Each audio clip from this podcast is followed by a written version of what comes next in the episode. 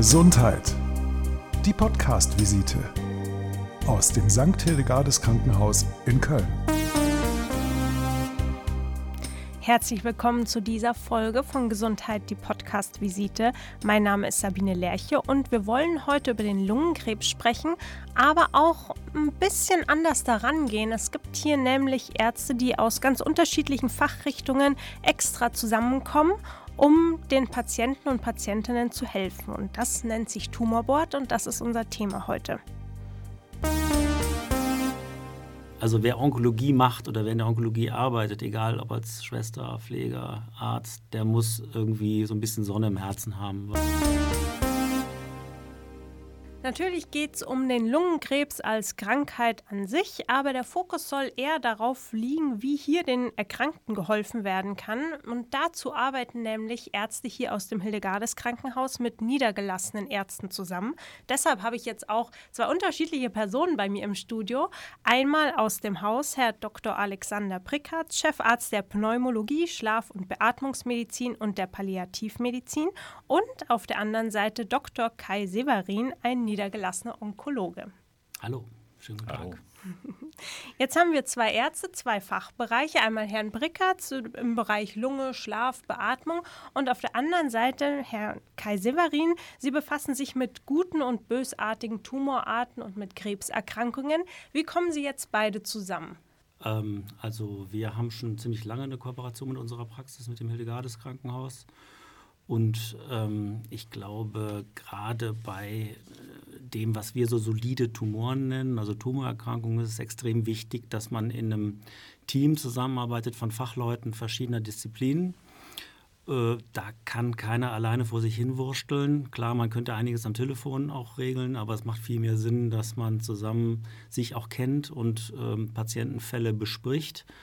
Meistens kommen die Patienten ja aus dem Krankenhaus dann zu uns zur Chemotherapie. Das heißt, sie kriegen ihre Diagnose hier im Haus. Ähm, wir würden uns dann in einem sogenannten Tumorboard, das hatten Sie ja gerade schon angesprochen, zusammentreffen mit Strahlentherapeuten, mit den Pathologen, die uns auch sozusagen die Proben erklären und ähm, dann legen wir gemeinsam eine Therapiestrategie für den Patienten fest.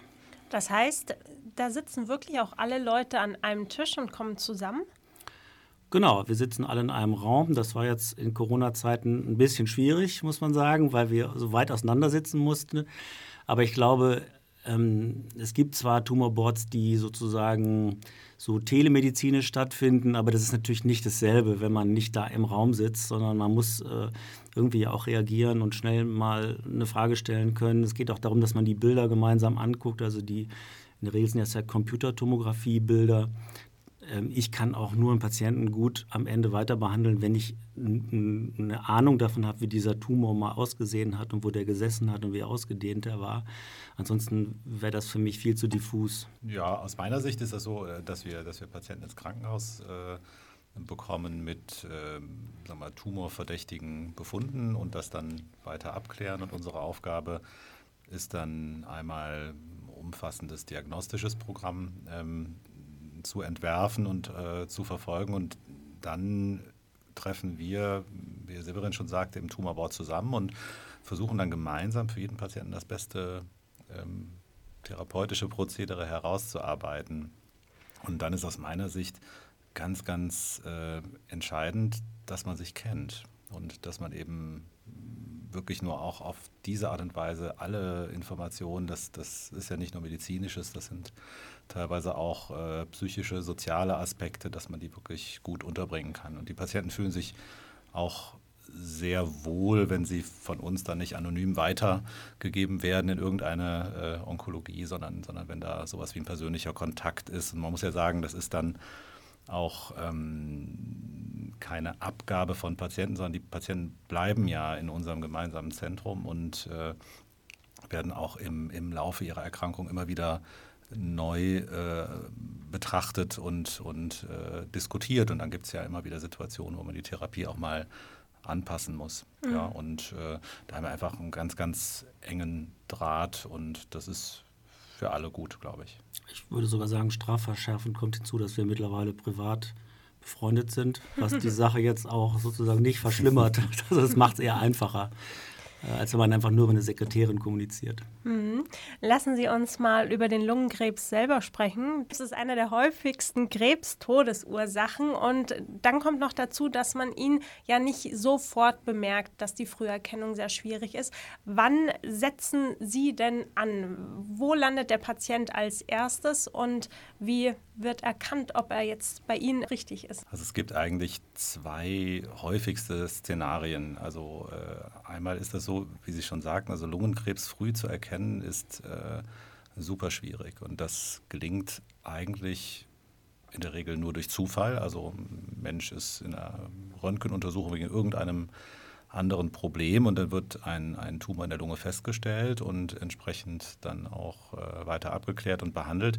Ähm, und leider die andere häufige Konstellation ist, ähm, dass äh, Beschwerden auftreten durch das Vorhandensein einer Tumorerkrankung. Und das beim Lungenkrebs dann leider, leider häufig so, dass, dass ähm, das Stadium weit fortgeschritten ist. Also dass der Tumor ähm, sich nicht mehr in einem Stadium befindet, wo man ihn mit, mit, ähm, einfachen, mit einfachen Operationen umfassend behandeln könnte. ungefähr 80 Prozent unserer Patienten sind tatsächlich in fortgeschrittenen ähm, Stadien erkrankt und, und je fortgeschrittener das Stadium, desto ähm, sagen wir mal, komplexer wird auch äh, wenn die Aspekte, die man betrachten muss, sowohl bei Diagnose als auch bei der Therapie. Und es gibt nichts, was man schon vorsorglich machen kann, damit man den Lungenkrebs nicht erst zu spät entdeckt?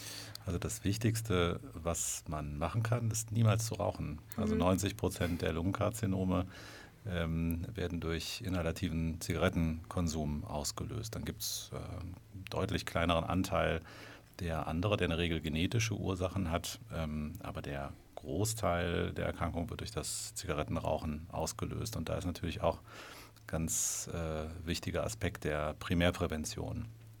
Und dann weiß man inzwischen, dass es in gewissen Risikokonstellationen äh, Sinn ergibt, äh, Früherkennungsuntersuchungen durchzuführen. Also wenn Sie Menschen haben, der ähm, deutlich über 60 ist, viel geraucht hat, an einer COPD erkrankt ist, da ähm, gibt es im Moment noch keine, keine Leitlinienempfehlungen. Ich rechne aber damit, dass das in den nächsten beiden Jahren kommen wird.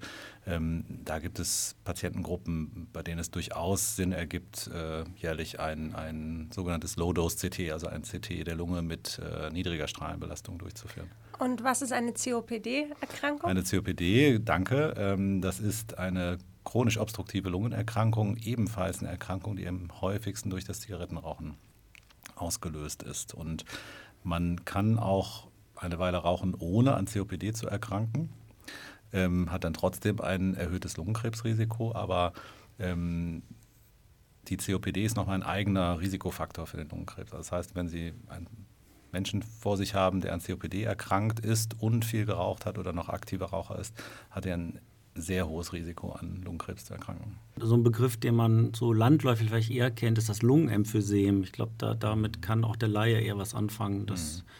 das Lungen was? Emphysem. Aber das hat, haben die meisten Menschen schon mal so gehört. Und für die, die es noch nicht gehört haben?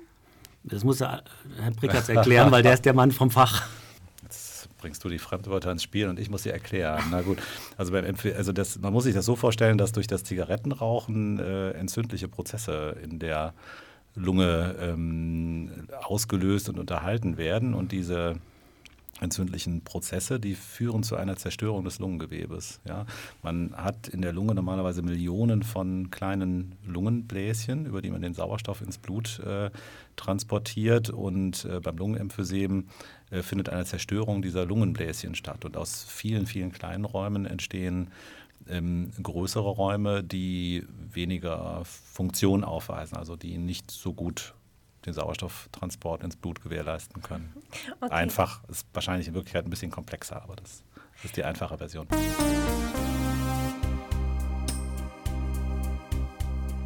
Machen wir mit leichteren Wörtern weiter. Und zwar mit dem kleinen Wortspiel, was ich immer zwischen reinschiebe. Ich habe drei Wörter dabei, zu denen sollen Sie ganz spontan einen Zusammenhang zum Lungenkrebs oder zum Lungenkrebszentrum finden. Sie können sich da gern ergänzen oder diskutieren oder widersprechen, wie Sie wollen. Nummer eins ist der Regenschauer. Oh, hm. der Regenschauer, der kommt kurz und heftig, geht dann auch wieder weg. Ähm, unsere Kooperation ist kein Regenschauer. Das ist eher gutes Wetter, würde ich sagen. Das ist schon seit vielen Jahren so. Was hat es mit der Erkrankung zu tun? Wir lassen niemanden im Regen stehen. Das ist gut. Man könnte auch sagen, es gibt eigentlich immer, immer einen, einen Weg zu helfen. Das ist ein guter Stichwort, weil ähm, man muss ja sagen, dass sich die Therapielandschaft total verändert hat. Also früher war Lungenkrebs eine sehr unerfreuliche ähm, Angelegenheit auch für den Behandler, weil wir nicht viele Möglichkeiten im Werkzeugkoffer hatten. Das hat sich in den letzten ja, fünf bis ja, ich würde fast sagen, zehn Jahren doch erheblich verändert. Ähm Sprechen wir gleich noch drüber. Darf ich noch erst mit dem nächsten Wort weitermachen? Klar. Perfekt. Äh, der, der Laptop. Der Laptop. Ja, ohne Technik geht es nicht. Genau. Vernetzung. Ja, Vernetzung, äh, alle Befunde auf einen Blick haben, Röntgenbilder, PET-CTs, äh, Computertomographien anschauen. Das ist enorm wichtig und ähm, für mich auch immer besonders wichtig, dass die, dass die betroffenen Patienten, dass die selber ähm, auch eine visuelle Idee haben von ihrer Tumorerkrankung. Mhm. Und dazu kann man einen Laptop verwenden, zum Beispiel. Was kann man denn da sehen, wenn man eine visuelle Vorstellung bekommt über den Laptop? Was, wie sieht das aus? Ja, also ich glaube, dass, ähm, also was mir mancher Patienten erzählen, ist, dass sie, ähm, dass sie wissen, dass sie eine Tumorerkrankung haben, sich aber gar nicht so fühlen. Und, und dann gibt es manchmal so Schwierigkeiten, diese, diese beiden, das Wissen und den, das persönliche Gefühl äh, sozusagen in, in Einklang zu bringen. Und das ist, glaube ich, für das Verständnis und auch ähm, so für die eigene Haltung zu dem, was dann folgt. Ne? Also die Therapien, die sind ja heutzutage meist nicht kurz und, und man braucht auch ein bisschen Kraft dazu, körperlich wie mental. Und ähm, wenn man eine Vorstellung hat, äh, was da eigentlich passiert im Körper, und da helfen äh, Computertomographien dabei, wenn sie, wenn sie einem erläutert werden, ich denke, dass das äh, hilft, diesen Weg zu gehen und durchzuhalten. Okay, ein Wort habe ich noch, die Sonnenblume. Hoffnung ähm, den Kopf in die, in die richtige Richtung drehen. Hm. Das fällt mir so ein. dass es geht irgendwie weiter. Ähm, dass es sich auch lohnt, was zu tun und nicht die Flossen hängen lassen, die Blätter hängen lassen. Dann können wir jetzt auch über die Therapie sprechen. Sie sind da beide schon richtig hingerutscht. Sie haben eben gesagt, sie sei sehr vielfältig. Sie haben gesagt, das ist eine lange Zeit, die die Therapie einfach auch in Anspruch nimmt. Ja, das Wichtigste, wenn möglich, wobei es mich gar nicht so betrifft, ist die Operation natürlich. Ähm, da ist der Alexander Brickatz eigentlich noch näher dran in der Kooperation, aber das ist natürlich eine Grundlage, wenn das irgendwie geht, einen Tumor operabel zu machen. Glaube ich, das ist ein wichtiges genau. Thema. Ganz genau. Also im Prinzip gibt es, gibt es äh, drei Säulen. Das ist die operative Medizin, das ist die Strahlentherapie und ähm, das ist die systemische Therapie, also das, was der Kai Severin so den ganzen Tag macht. Ne? Und früher hätte man jetzt gesagt äh, Chemotherapie ähm, und wenn ich jetzt äh, nicht Chemotherapie sage, sondern systemische Therapie, soll das der Tatsache Rechnung tragen, dass das äh, deutlich komplexer geworden ist und dass man nicht nur klassische Chemotherapie verabreicht, sondern eben auch, ähm, da kannst du aber sicherlich mehr zu sagen. Ja, Chemotherapie kennt ja jeder. Das ist ja diese Vorstellung, dass man mit der Gießkanne Unkrautvernichter irgendwo drauf gießt und dann fallen die Haare aus und es geht einem ganz furchtbar schlecht. Das ist natürlich nicht, nicht unbedingt so. Es gibt ja verschiedene Formen von Chemotherapie. Ähm, spielt immer auch noch eine Rolle, aber wir haben im Laufe der letzten Jahre viel mehr verstanden, wie, äh, wie Tumor entsteht. Also wir sprechen ja von Mutationen an der Tumorzelle, die sich verändern. Und wir kennen sehr viele von diesen Mutationen. Da gibt es einige, die nennen wir dann aktivierende Mutationen. Die, für die gibt es mittlerweile Medikamente, spezifische Medikamente. Ähm, und zwar Tablettentherapien. Das klappt nicht bei jedem Patienten. Ich sage jetzt mal, die Optimisten sagen, 30 Prozent, ich sage mal so 15 Prozent der Patienten, wo das so klappt. Das ist so unser Erfahrungswert. Das ist, das ist ein Thema. Und das zweite, viel wichtigere Thema ist die Immuntherapie. Das heißt, dass man ähm, mit einem monoklonalen Antikörper, also das sind, das sind Eiweiße, die das eigene Immunsystem der Patienten äh, darauf ähm, abrichtet, Tumorzellen zu bekämpfen. Das heißt, es ist nicht eine Substanz von außen, die was kaputt macht, sondern man trainiert das eigene Immunsystem, also die T-Zellen, weiße Blutkörperchen sind das, den, die Tumorzellen zu erkennen, die zu demaskieren und die äh, anzugreifen. Und das ist ähm, wirklich ein Riesenschritt gewesen. Und über die operative Therapie haben wir jetzt noch nicht so ausführlich gesprochen. Also auch die, die OP-Techniken, die ja, sind in den letzten 10, 15 Jahren, die haben sich wirklich revolutioniert. Also mm, vielerorts wird also noch, werden große Schnitte ähm, gemacht. Das geht heute wirklich ganz anders. Ne? Das ist auch mit einer endoskopischen Technik wird eine Vielzahl der, der Tumoren operiert und die Belastung, die da mit jedem einzelnen äh, oder der jeder Patient da ausgesetzt ist, die ist wirklich deutlich reduzierter als damals. Ja. Und darf auch nicht vergessen, dass äh, die Patienten, die an einem Lungenkrebs erkranken, auch nicht ganz gesund sind. Also die haben in der Regel keine, keine voll funktionstüchtige Lunge mit all den Reserven, äh, mit denen wir so geboren werden, sondern das sind schon vorerkrankte Menschen.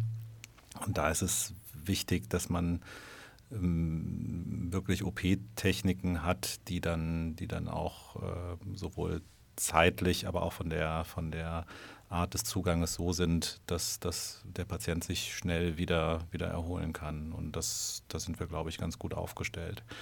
Und ähm, weiterer Fortschritt in der äh, operativen Therapie des Lungenkrebses ist, ähm, dass wir heute einen Großteil unserer Patienten multimodal behandeln. Was heißt das?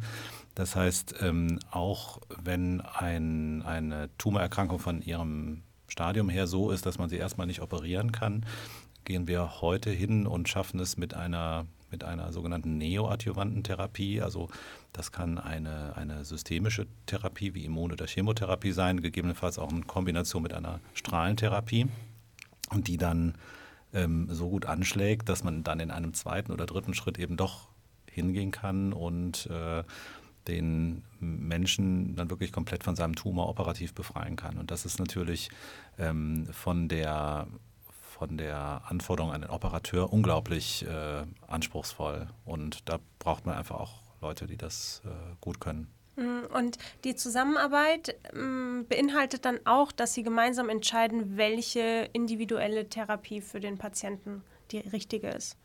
Genau. Und das ist auch, glaube ich, wichtig. Es gibt ein paar Sachen, die sind es gibt ein paar Situationen, die sind eigentlich einfach. Das mhm. kann man sofort entscheiden. Also wenn der Thoraxchirurg sagt, das, das, das kann ich äh, einfach operieren, also ein Rundherd in der Lunge, der jetzt nicht kompliziert ist wegzumachen, das kann man, äh, das kann man so machen. Aber viele Dinge, so wie der Herr Prikas das gerade äh, beschrieben hat, da muss man schon ein bisschen gemeinsam überlegen, was ist auch die richtige Sequenz. Also operieren wir erst und machen dann Chemo, Strahlen und Immuntherapie oder andersrum. Und das macht schon Sinn, dass man das gemeinsam überlegt. Ja, absolut. Außer der Behandlung gibt es noch weitere Unterstützungsangebote für die Patienten und Patientinnen, die zu Ihnen kommen? Hm. Also wir haben im Haus äh, eine psychoonkologische Betreuung, die, die jedem zur Verfügung steht. Dann übrigens auch nicht nur den Patienten selber, sondern auch den Angehörigen. In der Regel sind ja, sind ja alle, also das ganze Beziehungssystem ist äh, belastet und das ist wirklich eine ganz, ganz große Bereicherung. Und wir haben in unserem Haus auch äh, unsere Palliativstation, die auch Teil des Lungenzentrums äh, ist. Und auf einer Palliativstation werden Menschen symptomorientiert behandelt. Ja, also da, da liegen nicht nur Tumorpatienten, aber äh, allgemein Patienten, die an einer chronischen Erkrankung ähm, leiden, die letztlich auch die, die Zeit, die dem Menschen verbleibt, begrenzt. Und da geht es dann darum, ähm, ja, die spezifischen Belastungen körperlicher, aber auch äh, sozialer, seelischer Natur möglichst umfassend zu behandeln. Ja, also wir haben in der Praxis auch eine Psychologin. Ähm, Was aber auch wichtig ist, das habt ihr natürlich auch, sind Sozialarbeiter, Sozialarbeiterinnen. Das mhm. wird sch schnell vergessen, aber die äh, sind natürlich die, die eine Expertise auf einem ganz anderen Gebiet haben. Ne? Geht ja um sowas, Planung der Reha-Maßnahme. Ja, absolut. Ähm, äh, die Schwerbehindertenausweis. Patienten haben ja auch Rechte, das wissen ja viele mhm. gar nicht. Man denkt, man hätte so eine Pflicht als Patient, aber es gibt sehr viele Rechte, die muss man kennen. Ähm, und das sind auch ganz wichtige wichtige unterstützende Maßnahmen. Und ich meine letztlich die, unsere Krankenschwestern, also alle Mitarbeiter, die ja so quasi so, ein, so eine Familienatmosphäre schaffen. Ne? Das ist im Krankenhaus so, das ist bei uns so, dass der Patient, die Patientin sich so ähm, quasi familiär aufgehoben fühlt und Vertrauen hat. Das ist nicht nur ein ärztliches Thema, sondern das ist auch ein Gesamtkomplex, würde ich mhm. sagen. Und das können Sie durch das Tumorboard erreichen? Also durch Tumorboard erreichen wir das nicht. Ich meine, letztlich macht das ja jeder Einzelne von uns. Das Tumorboard versucht, äh, möglichst ähm, rationale Entscheidungen zu treffen. Am Ende ist das ja auch äh, nicht ein Gerichtsbeschluss. Das heißt ja nicht, dass man das dann auch so machen muss, sondern da sitzen halt Menschen zusammen, die sagen, also eigentlich würde ich es so machen. Es gibt aber möglicherweise auch Gründe, ich sage jetzt mal, der kommt jetzt in die Praxis und man, der Patient und man stellt fest, oh, der ist aber viel, viel schlechter dran, als wir das im Tumorboard noch gedacht haben. Da kommen stand manche Sachen nicht in Frage, da muss man nochmal neu überlegen. Aber ich glaube, jeder einzelne Mitarbeiter, jede Mitarbeiterin, die, also wer Onkologie macht oder wer in der Onkologie arbeitet, egal ob als Schwester, Pfleger, Arzt, der muss irgendwie so ein bisschen Sonne im Herzen haben, weil also wenn man da nicht äh, so berufsüberzeugt ist, dann funktioniert das ja nicht. Also griesgrämige Onkologen machen irgendwie, die soll es ja auch geben, aber die machen halt nicht so richtig viel Sinn, würde ich sagen. Dann passt da ja die Sonnenblume von vorhin genau. wieder gut. okay, dann bedanke ich mich bei Ihnen. Schön, dass Sie hier waren. Ich bedanke mich bei Dr. Alexander Brickharz, dem Chefarzt der Pneumologie, Schlaf- und Beatmungsmedizin und der Palliativmedizin aus dem Hillegardes Krankenhaus hier. Und auch bedanke ich mich bei Dr. Kai Severin, einem niedergelassenen Onkologen, der hierher gekommen ist. Ja, vielen Dank, hat Spaß gemacht. Wir haben noch weitere Folgen. Sie können gerne Likes oder Kommentare hinterlassen, einfach mal reinhören, sich vielleicht auch die Folge mit Herrn Dr. Prickatz über Schnarchen anhören. Für heute war es das. Mein Name ist Sabine Lerche und die Sendung wurde unterstützt vom Kölner Krankenhaussender.